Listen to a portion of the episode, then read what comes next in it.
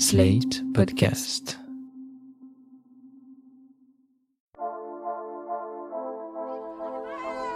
Castaner, nique ta mère Castaner, nique ta mère Castaner, nique ta mère Castaner, nique ta mère Castaner, un enfant La bataille ne se joue pas que dans la rue. Elle est aussi sémantique. Les mots ont leur importance. Ils servent à décrire une réalité, à légitimer l'action de son propre camp, à condamner la violence d'en face, à travers des slogans ou par médias interposés.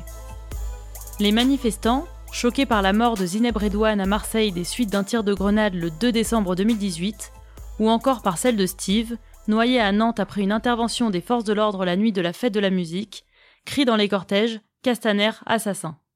Et le ministre de l'Intérieur, lui, n'a pas hésité à reprendre ce terme, assassin, pour qualifier les auteurs de l'incendie de la banque Tarnot, même si aucun mort n'a été déploré. Masqués pour la plupart, ils sont infiltrés en tête de cortège parmi les manifestants. Un millier de militants radicaux venus en découdre avec des forces de l'ordre qui chargent pour les disperser. La stratégie habituelle du Black Bloc. Des petits groupes mobiles s'en prennent aux abribus, aux vitrines, aux banques. Des barricades sont dressées. Les manifestants militants écologistes ou gilets jaunes pris en étau entre les violences et les tirs de gaz lacrymogène. L'État détient le monopole de la violence légitime, rendant toutes les autres illégitimes. Les mots ne manquent pas pour disqualifier l'adversaire. Le gouvernement et les médias parlent de casseurs pour qualifier le Black Bloc. Mais celles et ceux qui cassent, justement, revendiquent le fait d'être avant tout des manifestants, d'exprimer une colère. Ceux qui leur sont solidaires n'hésitent pas à crier Nous sommes tous des casseurs. Une façon de rejeter l'opposition entre les gentils manifestants et le méchant Black Bloc. Quoi qu'il en soit, le terme fait bondir le sociologue Pierre Douillard-Lefebvre. C'est terrible, parce qu'on a tendance à appeler un casseur quelqu'un qui va juste faire un tag sur une banque, mais à pas, à pas appeler un casseur quelqu'un qui est armé, formé, qui va tirer dans le visage d'un manifestant ou même d'un passant avec une arme euh, extrêmement précise. Donc c'est voilà, là ça fait partie par exemple d'une bataille sémantique qu'on a perdue. Il faut vraiment arrêter d'utiliser ce terme casseur, ce qui vise vraiment à légitimer la répression. Alors sur la question de l'infiltration, c'est pareil. Euh, on a tendance à dire infiltrer ou même en marge des manifestations, alors qu'en réalité, il suffit de mettre les pieds dans une manif. C'est pour ça que les journalistes qui utilisent en marge sont très malhonnêtes. Il suffit de mettre les pieds sur une- dans une manif pour constater que aujourd'hui en France, il y a une révolte, il y a une colère, elle est légitime. Il y a des gens qui ne peuvent pas se déplacer, qui ne peuvent pas nourrir euh, euh, correctement leurs enfants, euh, qui n'ont pas accès à des services publics de base. Donc oui, oui, il y a une colère en fait. Et celle-là, elle, est légitime, elle n'est pas en marge en fait. Parler de violence en marge, c'est encore une reconstruction des faits a posteriori. Et c'est une façon de légitimer la violence bien réelle d'un État qui aujourd'hui ne tient plus que par la répression. Un gouvernement qui est illég- illégitime à tous les niveaux en fait. Euh, je pense que de toute façon, depuis l'affaire Benalla, Macron n'a absolument plus aucune légitimité en France. Et donc en fait, c'est un gouvernement qui ne tient plus que par la violence et la peur qu'il essaye d'exercer contre les personnes qui continuent malgré tout à euh, exprimer quelque chose de collectif dans la rue, sur les ronds-points, dans les quartiers, euh, dans des fêtes, etc.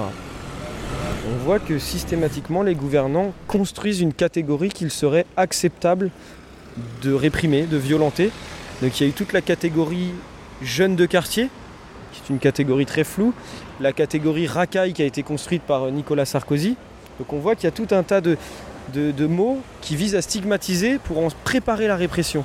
Euh, aux abords des stades, il y a eu toute la catégorie hooligan, ultra, etc., qui a permis de déshumaniser aussi euh, toute une partie des supporters. Et avec les gilets jaunes, on voit qu'il y a eu la construction de ces catégories parce qu'au début, le gouvernement était dans une grande difficulté puisque les gilets jaunes ont réussi à faire passer l'idée qu'ils incarnaient le peuple. Hein, ça, ça a été vraiment, c'est quelque chose que les mouvements sociaux classiques n'arrivent pas à faire. Il y a eu ce grand élan de soutien des gilets jaunes avec monsieur et madame tout le monde qui se retrouvaient en gilets jaunes euh, face aux, lignes policières. Et le gouvernement a dû construire à nouveau un scénario, un storytelling, en disant que c'était des factieux, des, euh, des beaufs, des racistes, euh, etc., etc. La répression physique s'accompagne toujours d'un discours politique et médiatique, et ça c'est très important de le souligner. Et on n'a pas le même discours sur les agriculteurs, sur les catégories qui, elles, ne sont pas réprimées. On n'aura jamais ce discours-là. Y a-t-il des violences plus acceptables que d'autres? Des colères plus légitimes que d'autres?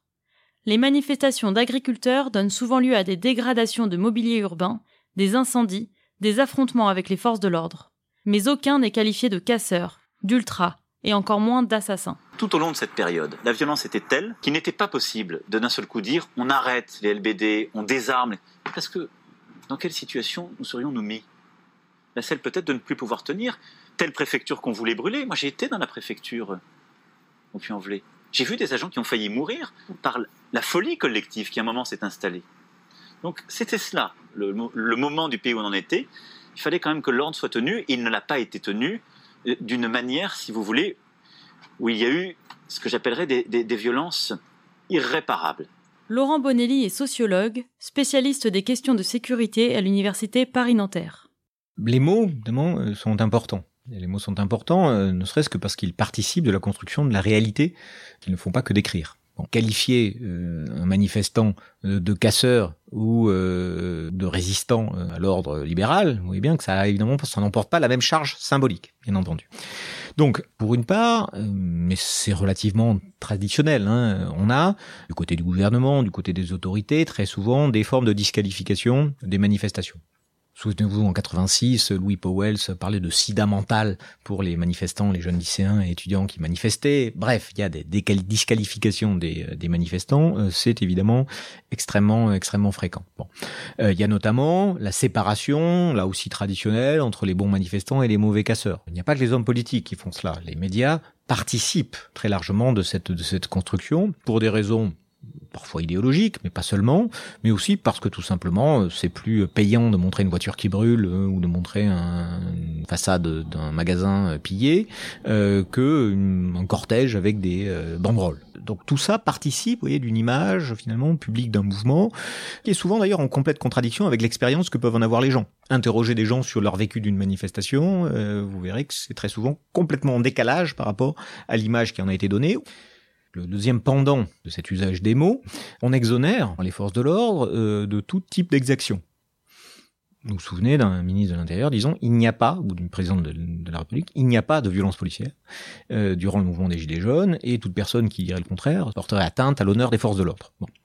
Précisément, si quelque chose nous a enseigné la sociologie des mouvements sociaux, c'est de montrer que ce sont précisément des relations d'escalade, ce sont des relations d'interaction qui produisent des situations violentes. Sur les sites d'information militants, comme Paris Lutte Info, on parle de répression, de violence policière, mais aussi de violence d'État. Dans une brochure sur les armements du maintien de l'ordre, le collectif Désarmons-les affirme, je cite, Les forces de l'ordre sont le bras armé de l'État, et à ce titre elles constituent une milice apolitique, chargée contre rémunération d'imposer par la force la domination de l'État sur le peuple. Fin de la citation.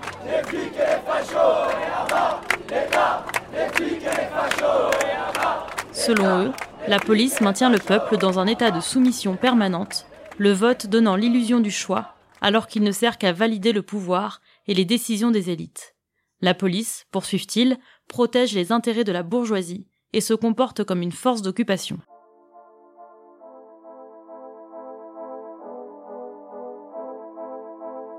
Du côté du gouvernement, on réfute le terme même de violence policière. Lors du grand débat national du 7 mars, Emmanuel Macron s'insurgeait contre les mots utilisés par une participante. Depuis plusieurs semaines, des gens, je ne dis pas que c'est vous, il y a des gens totalement sincères comme vous l'avez été qui expriment leurs leur convictions, mais il y a des gens qui ont décidé de s'infiltrer et en quelque sorte de, de dénaturer cela. Ils ont détruit, ils ont menacé, ils ont frappé les forces de l'ordre, c'est-à-dire les gens qui vous défendent au quotidien. Ne parlez pas de répression ou de violence policière, ces mots sont inacceptables dans un état de droit. La police, la gendarmerie, je vous ai écouté avec beaucoup de respect, j'attends juste la même chose en retour. C'est comme ça qu'une société où le débat civique est possible. Et donc, vous êtes dans une société où il y a un état de droit. La police, elle répond à des lois qui sont sous le contrôle, qui ont été décidées par le législateur, qui sont sous le contrôle du juge. Sous le contrôle du juge.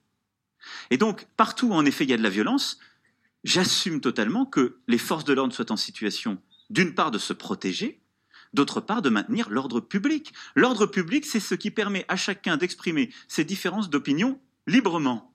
Axel Ronde, secrétaire général Île-de-France du syndicat policier Vigie, n'aime pas non plus ce terme. alors déjà, le terme violence policière, pour moi, je ne peux pas l'entendre. Hein. Ça voudrait dire que les policiers euh, ont agressé des gens gratuitement, euh, ont commis des violences contre des, des, des gens. Non, euh, les policiers sont dépositaires de l'autorité publique. Hein. Ils ont ils obéissent aux ordres, ils sont une unité constituée, hein, donc ils ont obéi aux, ordres euh, démocratiques finalement, puisque euh, le préfet euh, et enfin c'est le ministre hein, qui sont qui sont élus, enfin pas le préfet, mais au moins au niveau du ministre. Hein, ça permet forcément comment dire, on est, ça légitimise. Maintenant, oui, il y a eu des exactions commises par certains fonctionnaires de police, mais bon, c'est à minima, quand on voit la violence dont euh, a eu affaire nos collègues, faut quand même le rappeler, c'est quelque chose d'inédit. Des policiers qui travaillaient euh, 15, 16, 17, 18 heures d'affilée et qui reprenaient le lendemain matin.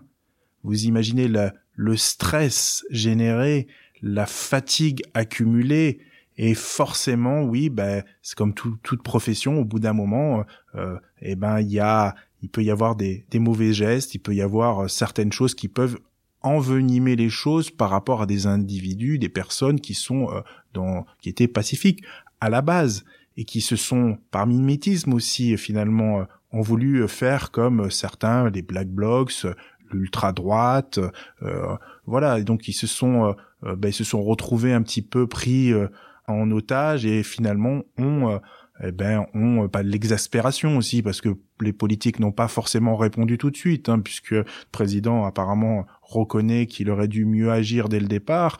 Donc forcément, euh, cette usure de la population, mais aussi de la police, a fait que on s'est retrouvé dans une situation où on était, euh, eh ben, on était euh, un peu à fleur de peau tous. Hein. À fleur de peau. Que signifie le choix de ces mots? Pierre Douillard-Lefebvre. On est en train de hurler dans le désert euh, quand il y a des gens qui perdent un œil, euh, notamment dans les quartiers populaires, euh, dans les manifs. On, hurle ça depuis des années, personne ne nous écoute et même c'est plutôt l'inverse. Sur fond d'antiterrorisme, la police avait tendance à être absolument exonérée de tout. Et il a fallu notamment le travail bah, de, personnes du milieu journalistique. David Dufresne qui a fait un super boulot, voilà. il a fallu que ça vienne de l'intérieur de cette machine journalistique pour que les médias commencent peut-être un petit peu à regarder ce qui se passait. Donc après la phase de déni, il y a eu la phase euh, d'intérêt, on va dire, d'intérêt. Après avec toujours un traitement euh, très souvent biaisé, euh, avec systématiquement une euphémisation des violences de la police ou souvent dans les grands médias une façon de relativiser. Les policiers auraient riposté à quelque chose comme s'il était légitime de jeter des explosifs parce qu'une canette avait atterri 10 mètres devant eux. Voilà. Donc il y, a quand même systématiquement ce truc-là de faire comme si euh, un manifestant qui lutte parce qu'il n'arrive pas à se nourrir ou à se déplacer était mis, et, qui se révolte avec ses moyens était mis sur le même plan qu'un policier qui arrache un œil d'un manifestant. Voilà. Là, on, est quand même encore là-dedans. Donc ce traitement, moi, je le dénonce. Pour autant, on n'est pas dans l'invisibilisation totale qui existait depuis euh, bah, la distribution des flashballs et même avant, on va dire. Et qu'est-ce que tu penses du fait que ces armes euh, soient qualifiées d'armes euh, non létales ou à létalité réduite? Alors oui, il y a toujours un jeu sémantique très important justement sur toutes ces questions-là. sur toutes les grenades et les LBD, il y a eu sublétal, létalité atténuée, létalité réduite, il y a tout ça. Euh, on sait tous que c'est tout à fait faux, euh, pour la simple et bonne raison que les LBD et les flashballs ont tué deux personnes ces dernières années en France. Euh, des arrêts cardiaques, un tir dans la cage thoracique, qui, sont pourtant considérés comme une partie qu'il est légal de viser, peuvent entraîner la mort. il peut y avoir, on a eu à Nantes quelqu'un qui a eu la rate fracturée par un tir de LBD qui a failli mourir. Donc c'est des armes, on sait qu'elles peuvent tuer. de la même manière que quand on parle de lanceur de balles de défense, il s'agit d'une arme à feu qui tire une balle en caoutchouc comment qualifier une arme de défense, une arme qui tire un projectile. Là, on est dans le jeu sémantique. Et donc, effectivement, c'est euh, une arnaque, mais comme on en voit aujourd'hui systématiquement, euh, ce qu'on appelle des éléments de langage qu'on a souvent en politique, et eh ben on les retrouve utilisés soit par le marketing, tout simplement les entreprises qui fabriquent ces armes, soit directement par euh, la classe politique, qui va dire que les policiers se sont défendus face à des assaillants, des belligérants. On a entendu des, gendarmes parler d'adversaires aussi à la ZAD. Il y, a vraiment un jeu sur les mots, sur la langue qui est très important. Quand on parle de casseurs, de black bloc, d'ultra jaune aussi, là il y a des nouveaux mots qui sortent toutes les semaines. Euh, ultra jaune, voilà, ça c'est Castaner qui a sorti ça pour parler des gilets jaunes. Donc on voit qu'il y a constamment une bataille sur le sens des mots euh, qui est très importante. Et donc euh, le fait de qualifier ces armes de sublétales ou de létalité réduite en fait partie. Par exemple, on va parler de la, la GLI F4, la grenade lacrymogène instantanée F4, dont on a beaucoup entendu parler, euh, va euh, être classée dans le classement officiel des armes du maintien de l'ordre juste en dessous de l'arme à feu. Juste en dessous de l'arme à feu. Le LBD aussi d'ailleurs. C'est le dernier recours normalement avant l'usage des tirs à balles réelles. Donc on est vraiment dans une logique guerrière. Quand on voit que des centaines de GLI F4 ont été, euh, de GLI F4 ont été tirés sur les gilets jaunes, on avait calculé, ça fait plusieurs kilos de TNT pur jetés sur la population. Plusieurs kilos de TNT pur, d'explosifs purs jetés sur la population. On est quand même euh, dans quelque chose d'incroyable. Donc ces GLI F4, euh, elles, portent très mal leur nom parce que ça s'appelle grenade lacrymogène instantanée. Tout simplement parce qu'en plus de la charge explosive que contient la grenade, il y a une petite capsule de euh, substance CS, la substance lacrymogène pure, mais qui en général ne se voit même pas ou ne se ressent pas. C'est une grenade qui peut arracher une main, qui peut tuer évidemment, euh, qui provoque un effet de souffle extrêmement puissant. Donc, euh, donc le fait de l'appeler lacrymogène est aussi un jeu sémantique, euh, et notamment on peut se rappeler que euh, au printemps 2018, un jeune sur la ZAD a eu la main arrachée par une de ces grenades, et à l'époque tous les médias avaient dit un jeune a été blessé par une grenade lacrymogène. Donc là encore, on est dans un jeu sémantique d'euphémiser de, euh, voilà, d'euphémiser la violence euh, policière.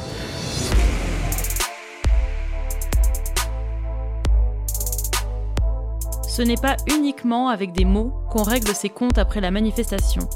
Ça se passe aussi dans les commissariats et les tribunaux. À ce jeu-là, manifestants et policiers sont-ils traités de la même façon? C'est ce qu'on verra dans le prochain épisode. Vous venez d'écouter le cinquième épisode du podcast Les Forces du désordre, un documentaire de Samia Basile produit par Slate.fr. N'hésitez pas à vous abonner sur votre plateforme d'écoute préférée, à laisser un commentaire et à le partager sur les réseaux sociaux. Tous les épisodes sont à retrouver sur Slate.fr.